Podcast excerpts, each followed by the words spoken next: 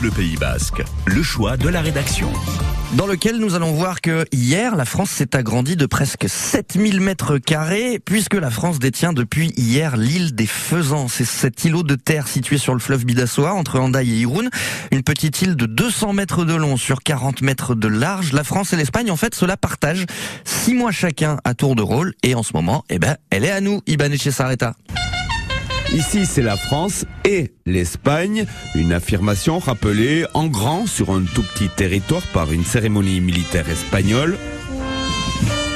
Cérémonie de hissage du drapeau français et pliage de l'espagnol, avec aussi un hommage aux soldats morts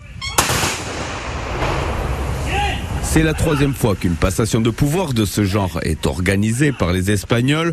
Une souveraineté de la France et de l'Espagne sur l'île est exercée à tour de rôle tous les six mois avec le titre de vice-roi. Javier Mateos Guerra, commandant de la marine de Saint-Sébastien, passe le relais. Il confirme qu'il n'y a pas grand-chose à faire sur l'île. bueno, muy poquita cosa, la verdad.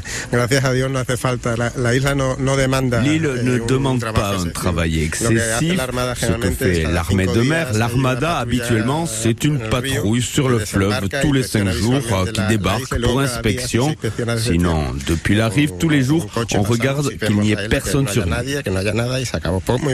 Pas grand chose à faire donc, mais pour la première fois, ce sera pour une femme.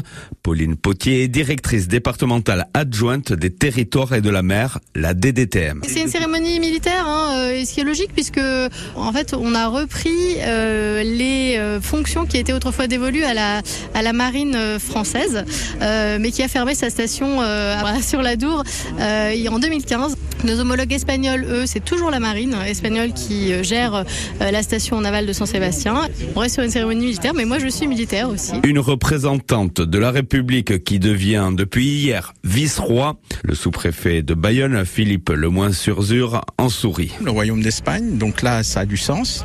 En fait c'est la représentante de la marine et c'est un titre, euh, euh, j'allais dire quasiment féodal, mais qu'il faut regarder avec amusement euh, au regard de l'histoire de notre pays. La prochaine passation de pouvoir en décembre sera plus modeste par un simple échange de courrier. Encore quelques mois donc à passer sous pavillon français pour euh, ce petit îlot de terre sur le fleuve Bidassoa, sur l'île des Faisans. Un reportage d'Iban et de chez Sarareta à retrouver sur francebleu.fr.